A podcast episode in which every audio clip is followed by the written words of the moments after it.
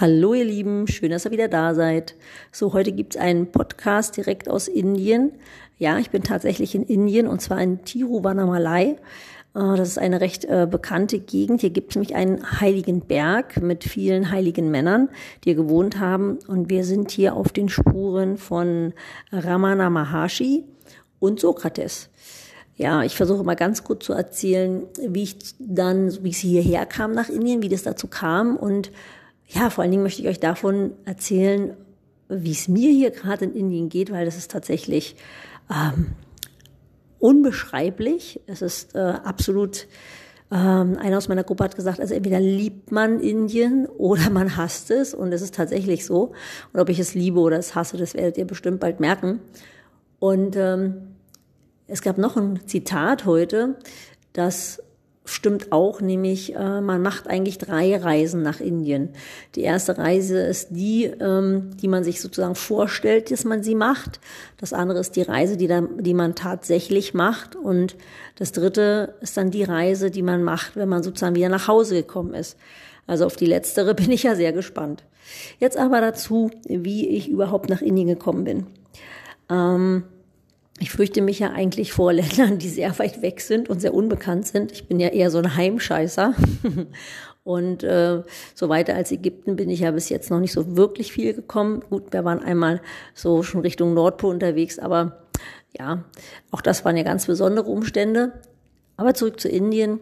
Mein äh, ehemaliger Ausbilder Falk Mischendal von Human Flow hatte mich letztes Jahr per E-Mail gefragt, ob ich mit nach Indien komme nächstes Jahr. Und ich habe immer Nein gesagt, die Jahre davor. Und mein innerer Kritiker wollte auch wieder sagen, Indien, was willst du in Indien? Viel zu weit weg. Nein. Und da habe ich gedacht, doch, ich mache einfach mal das Gegenteil von dem, was er sagt, weil das mache ich sehr häufig. Das habe ich mir so ein bisschen antrainiert, dass wenn mein innerer Kritiker sagt, geht nicht, kann ich nicht, will ich nicht, dann probiere ich das meistens trotzdem einfach aus. Und da habe ich gedacht, so jetzt erst recht wenn du nicht nach Indien willst, ich fahre nach Indien. Ich habe noch gar nicht weiter drüber nachgedacht.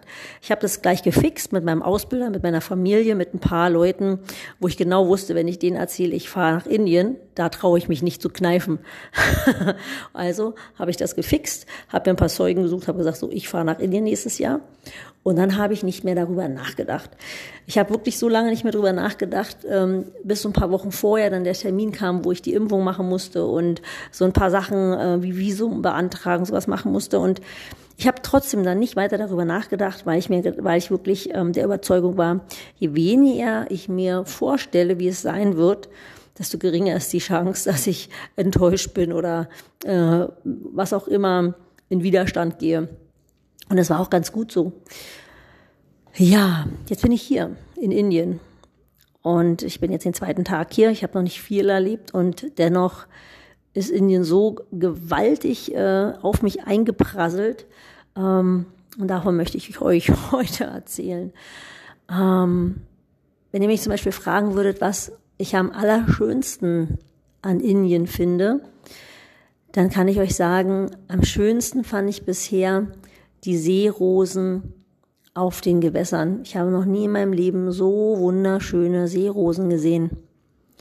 Es hat mich stark beeindruckt. Ähm, Indien ist sehr, also hier in der Gegend, wir sind in ähm, Tiruvannamalai. Das ist, hier gibt's einen heiligen Berg, hier sind sehr viele Pilger. Hier haben viele ähm, erleuchtete Männer auf dem Berg gewohnt. Also es ist hier so eine Pilgerstätte. Ja, und hier ist es sehr dreckig, sehr laut. Und diese Seerosen, die haben mich wirklich beeindruckt in dieser, in diesem, in dieser lauten, dreckigen Umgebung. Ja, und was mich noch sehr beeindruckt hat, sind die Tiere hier. Also, es ist ähm, wirklich unfassbar. Es ist, wir sind in einem kleinen Dorf mit nur 160.000 Einwohnern. Das ist hier neben Tiruvannamalai. Und es ist so laut, es sind so viele Motorräder. Ich habe noch nie in meinem Leben so viele Motorräder gesehen. Also das ist so wie in Münster, falls ihr Münster kennt. Münster ist ja die Stadt der Fahrräder und so müsst ihr euch vorstellen, ist das hier mit den Motorrädern. Jeder hat so ein Ding und es, jeder hupt auch. Also wenn ihr hier auf der Straße fahrt, das ist ein Hubkonzert, das habe ich mal in Kairo erlebt. Das ist hier ähm, Ja, auch nicht viel besser. Es ist unglaublich laut.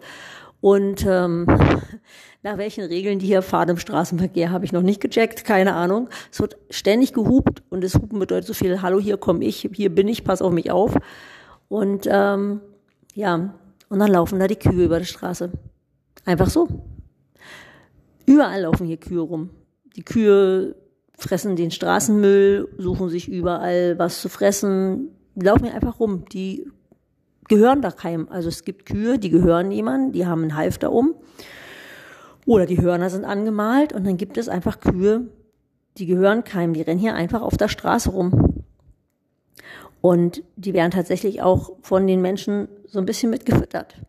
Das habe ich auch gesehen, dass ähm, die Leute den, den Kühen und auch den Hunden Reis hinstellen. Ja, Hunde gibt's ja übrigens auch ganz viel. Und die Hunde sind auch besonders. Die laufen auch quer über die Straße. Und das müsst ihr euch wirklich vorstellen, wenn die, wenn die Kühe über diese schmale Straße fahren, wo die geführt, gefühlt fünfspurig rüberfahren in alle Richtungen. Und dann läuft da so eine Kuh dazwischen. Und ein Hund. Und die fahren tatsächlich um die Kuh rum. Da schimpft keiner, es meckert keiner, keiner schimpft den Hund oder die Kuh an und die laufen da ganz gemütlich durch. Total gechillt. Und ja, bei den Hunden ist es ganz besonders. Das sind, die haben mich übrigens neben den Kühen, den Seerosen, haben mich die Hunde, glaube ich, am aller, aller, allermeisten beeindruckt. Ihr müsst euch vorstellen, die sind ja alle so ein bisschen gelb, die Hunde. Die sehen alle gleich aus irgendwie, schwer zu unterscheiden. Und die liegen hier überall rum. Keiner stört sich an den Hunden. Und die chillen, echt, die chillen. Ich habe mal ab und zu einen Hund kläffen gehört, wenn irgendwie jetzt hier abends so die Menschen da so durch die Straße gehen. Aber die liegen wirklich viel rum und wenn man die so beobachtet, das ist wie eine Meditation. Die sind so friedlich, die sind so entspannt, die, die ruhen so in sich selbst. Es ist so selbstverständlich, wie überall diese Hunde in der Stadt, auf den Berg, überall diese Hunde sind. Und die gehören einfach dazu. Das ist, das ist total irre.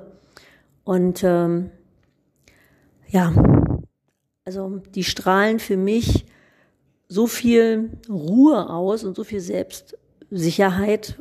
Das ist Wahnsinn. Also ich fand die Hunde tatsächlich meditativer und äh, für mich ja, irgendwie wertvoller als äh, der Besuch in dem Ashram, der Heilige Berg Gut, der Heilige Berg ist auch äh, wirklich sehr imposant, aber diese ganzen Tempel und Ruinen und so, was, was hier alles so steht, was alles sehr heilig ist, das, das ist schon von der Symbolik her schon beeindruckend.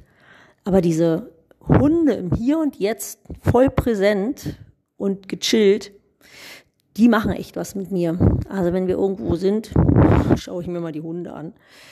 Das, äh, das sind die größten Lehrmeister hier für mich.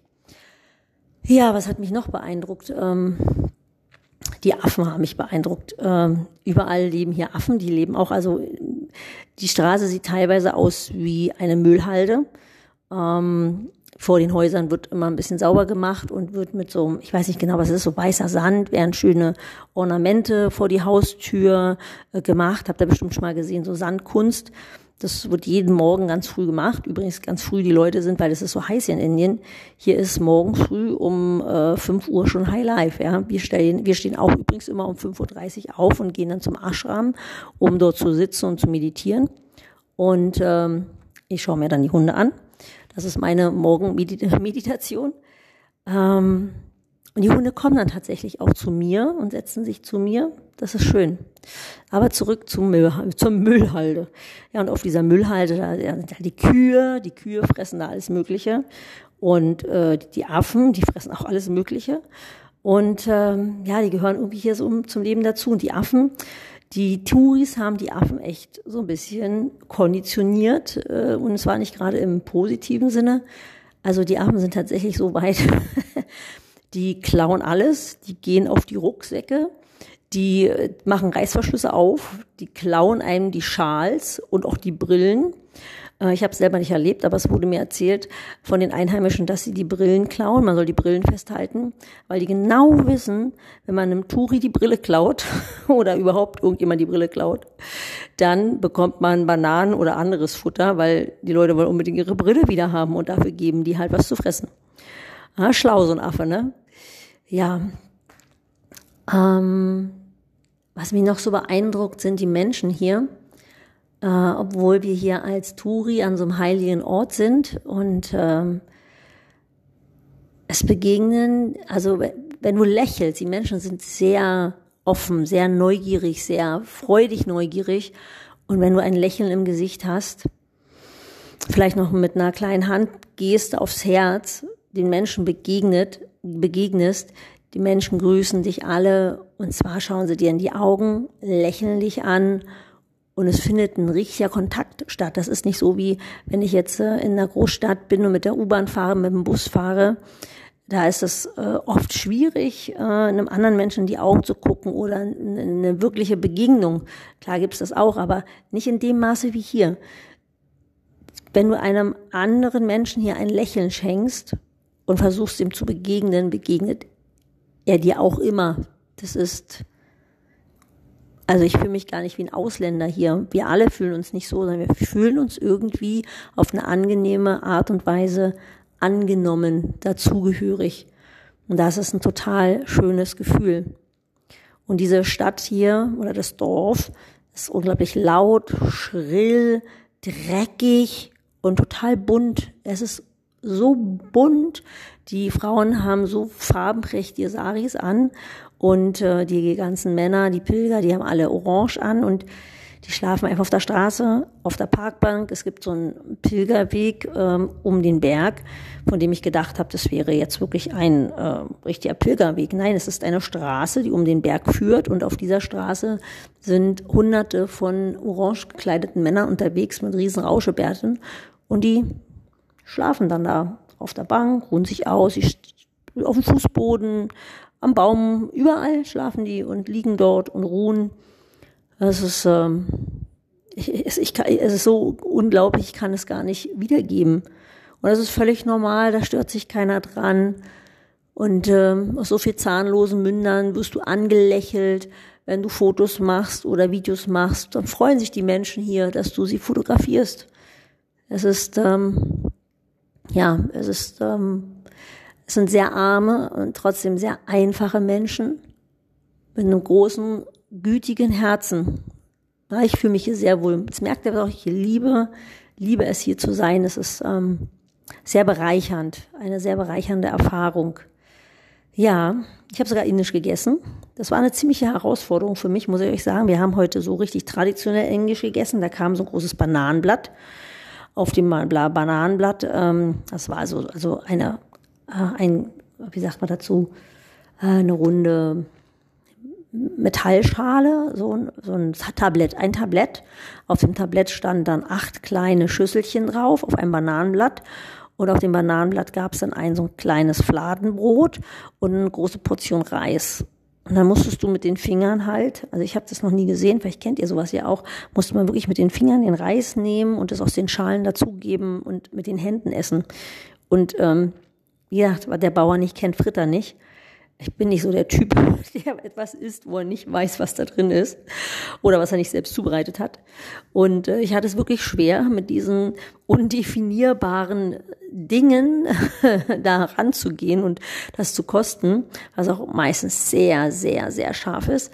Aber erstaunlicherweise hat mir das auch geschmeckt und ich habe das auch mit den Fingern gegessen und es ist tatsächlich so eine Art Konvention loslassen. Dieses Ganze, mach dich nicht dreckig, ist nicht mit den Fingern und ähm, ja, Ellbogen vom Tisch, also das, was man so aus einer guten Stube so kennt in Deutschland. Ja, das mussten wir alles so einmal von Bord schmeißen, weil so, es ist so ungewohnt, mit den Fingern zu essen. Das sieht schon nicht schön aus. Aber es hat Spaß gemacht. Ja, was gibt's noch so von äh, Indien zu berichten? Wir waren auf dem Heiligen Berg heute. Wir sind so einen Steinweg hochgelaufen, barfuß. Ich habe meine Schuhe irgendwann ausgezogen und es war so ein herrliches Gefühl, ähm, barfuß diesen Berg hochzugehen, äh, über die großen Steine. Und übrigens barfuß, wisst ihr, hier muss man übrigens überall die Schuhe ausfinden. Finde ich allerdings auch cool, weil es ist mega warm und es ist total, total angenehm, äh, wenn du zum Beispiel im Supermarkt gehst. Ne? Im Supermarkt, im Restaurant, da ziehst du dir die Schuhe aus. Also nicht nur an den Tempeln oder an diesen Ashrams, sondern auch im Supermarkt wären draußen die Schuhe. In jedem Geschäft, du ziehst vor dem Geschäft die Schuhe aus und gehst in das Geschäft. Ja, es ist, ähm, ich laufe ja gerne barfuß. Es total angenehm. Schöne kalte Fliesen. kommt man mal ein bisschen aus dem Schwitzen raus. Das ist schön. Ja. Aber wir sind barfuß da den Berg hoch und haben die Höhlen besucht, wo die heiligen Männer ähm, gewohnt haben, ganz einfach. Und ja, da ist mir auch klar geworden, ähm, die vielen Menschen, die dort waren, jeder hat so verschiedene Methoden, um in die Stille zu kommen, zu sich zu kommen, runterzukommen, ob das jetzt die Feueratmung ist, ob die mit geschlossenen Augen meditieren, mit offenen Augen, ob sie Yoga-Übungen machen, was auch immer.